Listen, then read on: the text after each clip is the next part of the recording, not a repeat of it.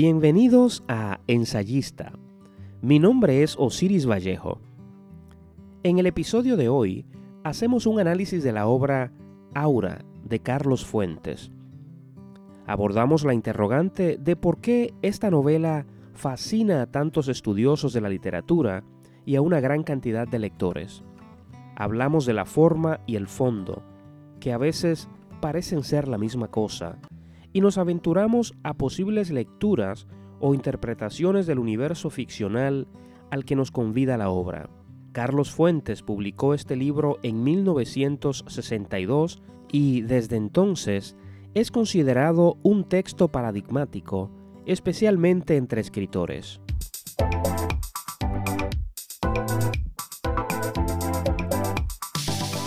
Alguien ha dicho que en literatura no hay temas prohibidos, dejando así implícito que lo literario de este o aquel tema depende en gran manera de la capacidad del escritor de dotar de relevancia el tópico del que se haga cargo.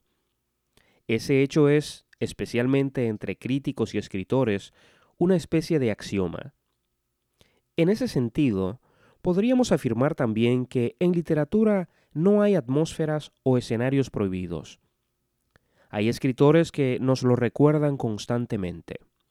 Tal es el caso del escritor mexicano Carlos Fuentes. Su brevísima novela Aura es quizá el caso más notable de que el genio creador lo puede todo a la hora de dotar de interés un escenario determinado. ¿Será posible que una obra narrada en segunda persona, que transcurre en una atmósfera absolutamente lúgubre, poblada por dos o tres personajes grises, logre cautivar a tantos lectores? Pues eso es precisamente lo que ocurre con Aura.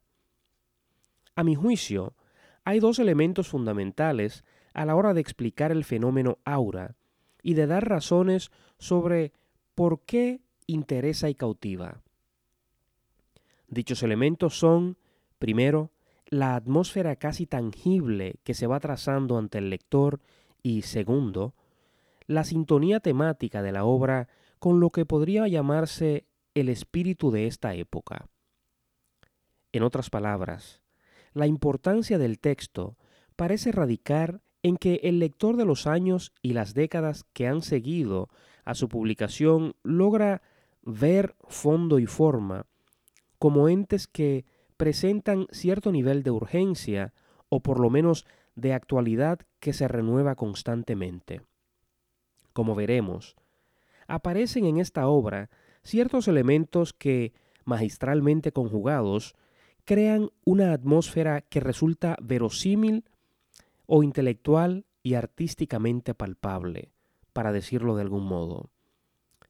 Si damos una mirada un tanto microscópica a los recursos literarios de que se vale Fuentes, hallaremos una especie de simbiosis exquisita en la que el intelecto y las ganas de decir o plantear determinadas concepciones tienen un encuentro feliz con el arte. La propuesta literaria de Carlos Fuentes, en lo que concierne a Aura, es llevar y abandonar al lector en un escenario en que todo parece arrastrarlo a palpar el cuadro y los personajes que traza la obra, los olores, el más mínimo ruido de una puerta que se abre, el brillo leve de una luz que solo logra dejarlo todo en penumbras, una mano que se eleva para tocar algo o a alguien, en fin, todo en aura, parece estar en su lugar y orientado al propósito de hacer verosímil e interesante una obra que, vista a vuelo de pájaro, no parece tener esas propiedades. Me permito citar uno de sus párrafos. No tienes tiempo de detenerte en el vestíbulo, porque Aura, desde una puerta entreabierta de cristales opacos, te estará esperando con el candelabro en la mano. Caminas, sonriendo hacia ella, te detienes al escuchar los maullidos dolorosos de varios gatos.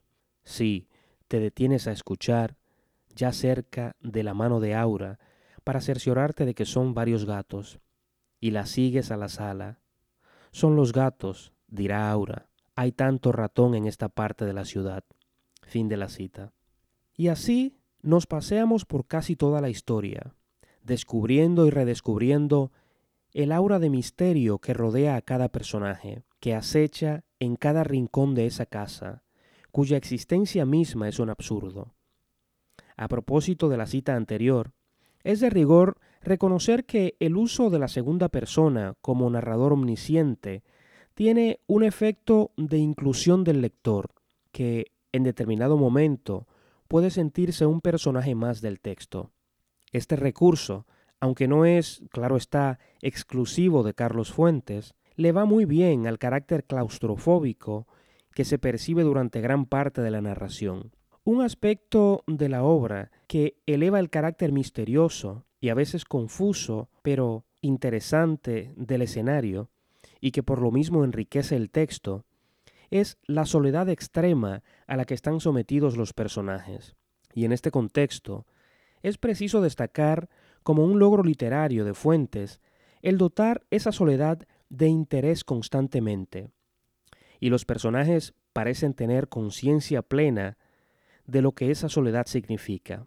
Consuelo, por ejemplo, señala sin reparos el carácter de peligrosidad de esa soledad en que viven. Quieren que estemos solas, señor Montero, porque dicen que la soledad es necesaria para alcanzar la santidad. Se han olvidado de que en la soledad la tentación es más grande. Aquí cabe decir, por supuesto, que una posible lectura del texto es que Felipe Montero está completamente solo, es decir, que tanto Aura como Consuelo sean producto de su imaginación. Como sabemos, esa es una posibilidad latente a través de todo el texto. Si así es, no sería exagerado afirmar que el concepto de soledad es la espina dorsal de la novela, pues de ella fluye todo lo demás. Aura y consuelo, la historia que escribe o reescribe Felipe, etc. Pero, de nuevo, esto es sólo una de las múltiples lecturas posibles. Y claro está, ligado al tema de la soledad, se halla el de la locura, cuya posibilidad o existencia real permea el texto, generando así un cuadro ambiguo en que a veces no sabemos a qué atenernos. De nuevo, si Felipe está solo, por lógica correspondencia también está loco.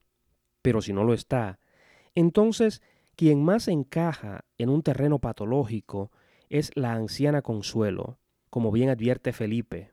Y citamos de nuevo, caes en ese sopor, caes hasta el fondo de ese sueño que es tu única salida, tu única negativa a la locura.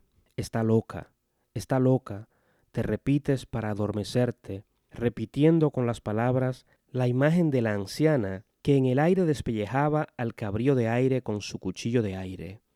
Está loca. En el fondo del abismo oscuro, en tu sueño silencioso, de bocas abiertas, en silencio, la verás avanzar hacia ti desde el fondo negro del abismo, la verás avanzar a gatas. Es digno de notar que aquí la palabra abismo no es casual. Este es un ejemplo de cómo Fuentes hace un balance exquisito entre las distintas posibilidades interpretativas que presenta el texto. Juega con la muerte, con la vida y con la locura, de manera que el universo intradiegético adquiere un perfil delirante, y de ese modo retornamos al punto inicial de este análisis en el sentido de que tal vez el mayor acierto de Carlos Fuentes en Aura sea la rigurosidad con que traza la atmósfera, y en definitiva, el tránsito constante del pasado al presente intradiegético realza la sensación de atmósfera desquiciada o delirante. Para Georgina García Gutiérrez, podemos ver la historia del modo siguiente. La cito.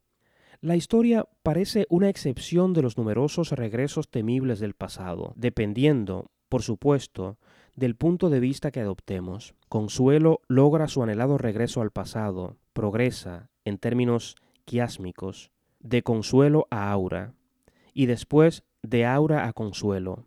En cuanto a Felipe, no es sino hasta el final cuando él también parece transformarse. La experiencia lo descontrola tanto que los aspectos temibles del patrón de ninguna manera se esconden.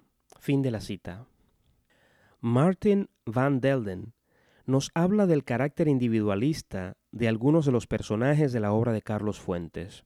Aunque el análisis de Van Delden se centra especialmente en el libro La región más transparente, algunos de sus argumentos podrían encajar en la realidad de Aura. Eso es particularmente cierto en lo relativo a la dicotomía que se manifiesta entre el yo del personaje principal y el conjunto de valores del resto.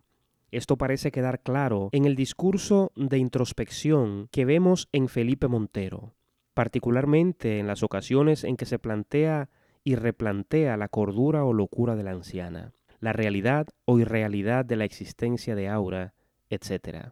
En Aura se da además una especie de simbiosis entre el pasado histórico del que hablan los personajes y el presente que se vive dentro de la casa, hasta el punto de que pasado y presente, vivos y muertos, verdad y ficción, se diluyen y resurgen intermitentemente dejándonos la duda de qué es historia y qué es contemporaneidad.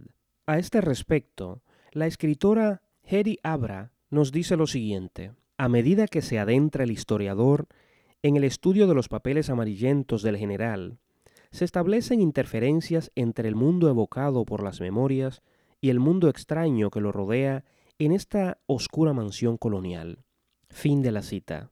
De ese modo, se produce también una suplantación constante de identidades en que percibimos que Aura es consuelo, o al menos la representa, y en que sospechamos que por momentos Felipe ocupa un papel simbólico o representativo en relación al general sobre el que escribe. Volviendo al tema de la individualidad, cabría preguntarse si la entrada de Felipe a la vieja mansión no representa en cierto modo un viaje hacia sí mismo, tanto como individuo como en su condición de historiador. Así parece creerlo Heri Abra, que nos dice lo siguiente. En realidad, Felipe está buscándose a sí mismo, cautivado ya de modo narcisista al verse retratado en el anuncio, y se deja seducir por las semejanzas que descubre con el general Llorente, como por su fascinación mutua por la historia mexicana y los ojos verdes.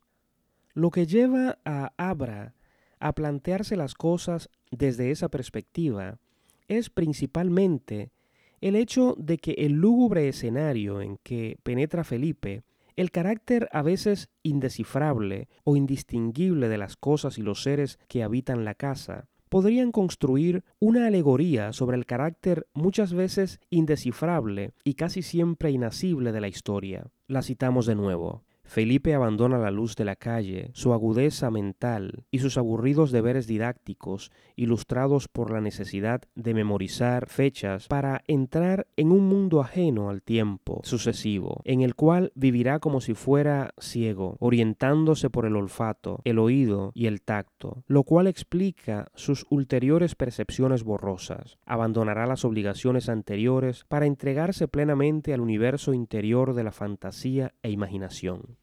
Fin de la cita. ¿No estará Carlos Fuentes tratando de decirnos que la historia no es esa sucesión de fechas, ese trazo lineal poblado de hechos concretos que solemos creer que es, sino más bien un laberíntico escenario, por lo general borroso, en que a veces es difícil distinguir entre lo real y lo ficticio? Me aventuro a pensar que lo es. Este es tal vez el punto más claro en el que esta obra exhibe cierto aire de posmodernidad, como veremos.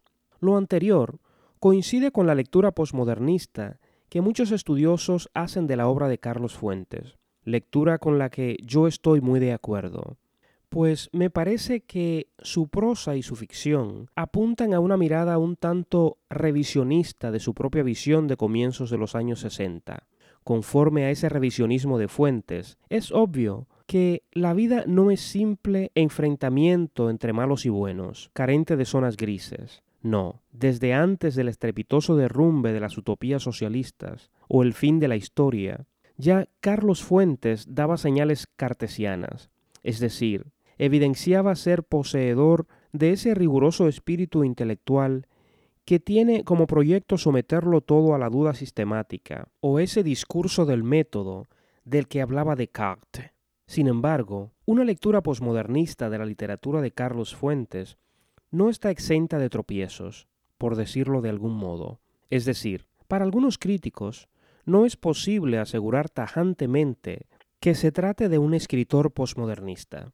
Algunos concluyen que se trata más bien de una especie de tránsito constante entre el modernismo y el posmodernismo. José Pablo Villalobos, por ejemplo, sostiene que en la obra de Fuentes hay múltiples señales modernistas y posmodernistas. Villalobos pone como ejemplo el hecho de que hay en el autor un afán de retorno constante a la historia, y en particular a la historia mexicana, que no coincide con una clasificación posmodernista. Al menos en este punto, Villalobos parece tener razón. En este tema, Matías Barchino alaba los juegos audaces que Carlos Fuentes realiza con el tiempo y el espacio. Me parece que en el caso de Aura, esa audacia es llevada a sus límites. El apego reiterativo de Fuentes a la historia de México permea toda su historia. Por ejemplo, uno de los libros de Carlos Fuentes que sirven para ilustrar este punto y para señalar tanto la gracia y la destreza, cuando no la genialidad, que exhibe este autor mexicano, es La silla del águila, obra en la que el escritor narra eventos que tienen lugar en el México del año 2020. Tomemos en cuenta que este libro se escribió décadas antes. Sin ánimo de entrar en detalles sobre la minuciosidad de esta obra, quiero señalar que el momento histórico futurista de ese México intradiegético que nos pinta Carlos Fuentes le da un poco la razón a Villalobos, pues hay en la silla del águila tanto una mirada íntima a la historia política mexicana, un volver a la historia propio del modernismo, como una mirada pesimista o al menos de desencanto clásico estado posmodernista sobre las posibilidades o el futuro mexicano. Y de nuevo, retomando el tópico de la capacidad de Carlos Fuentes para trazar magistralmente ciertas atmósferas, Nelson Rojas nos habla sobre ese uso de recursos y señala lo siguiente. El narrador también usa el futuro para representar el tiempo psicológico interior en oposición al tiempo cronológico. El uso del futuro se asemeja al uso de la técnica de cámara lenta en un filme. Sin embargo, aunque he citado solo el caso de La silla del águila, no olvidemos que Carlos Fuentes se ha valido de temas de raíz histórica desde sus comienzos como escritor. Recordemos que en su primer libro, Días enmascarados, ya hacía alusión a la historia y los mitos propios de su país. Cuando hablamos de posmodernismo, no hay duda sobre la influencia que tuvo Jorge Luis Borges en muchos de los escritores latinoamericanos que hoy podrían ser vistos bajo la lupa posmodernista. Y precisamente un aspecto importante de la formación intelectual de Carlos Fuentes, o al menos de su formación como escritor atado a la modernidad y a la posmodernidad, es su contacto con la literatura de Jorge Luis Borges. Raymond L. Williams nos dice que Fuentes vivió alrededor de un año en Argentina y que al final de esta estancia realizó un viaje en avión de seis horas a Miami, viaje durante el cual leyó ficciones de Jorge Luis Borges. Según Williams, esta lectura tuvo un efecto casi transformador en Fuentes, del mismo modo que la tuvo en gran parte de los escritores latinoamericanos, pues tanto el estilo como los temas que se abordan en los relatos de ese volumen plasmaron en Fuentes y en algunos otros la idea de que la literatura no tiene que circunscribirse al realismo o naturalismo que primaba en la literatura latinoamericana de entonces. Como sugiere Francisco Javier Ordiz Vázquez, Carlos Fuentes se las arregla para mezclar temas y enfoques que le apasionan con elementos innovadores que hagan artística e intelectualmente apetecibles sus textos. La estructura y el uso de recursos innovadores, el universo intelectual y artístico que va tejiendo cada frase, la naturalidad y el desenfado con que se pasean los personajes, ese uso difícil, pero magistralmente empleado del narrador en segunda persona, hacen que, más allá de toda duda, Aura sea considerada una obra maestra a pesar de su brevedad o precisamente por ella. Esta obra es un universo de ideas y símbolos que sirve para demostrar que, como una vez sugirió Borges en Parábola del Palacio, el signo, la lengua no tienen límites y podrían ser, y en efecto han sido, capaces de transfigurar la esencia del mundo. Desde esa perspectiva, Aura parece ser un intento feliz de transfigurar la esencia de la historia.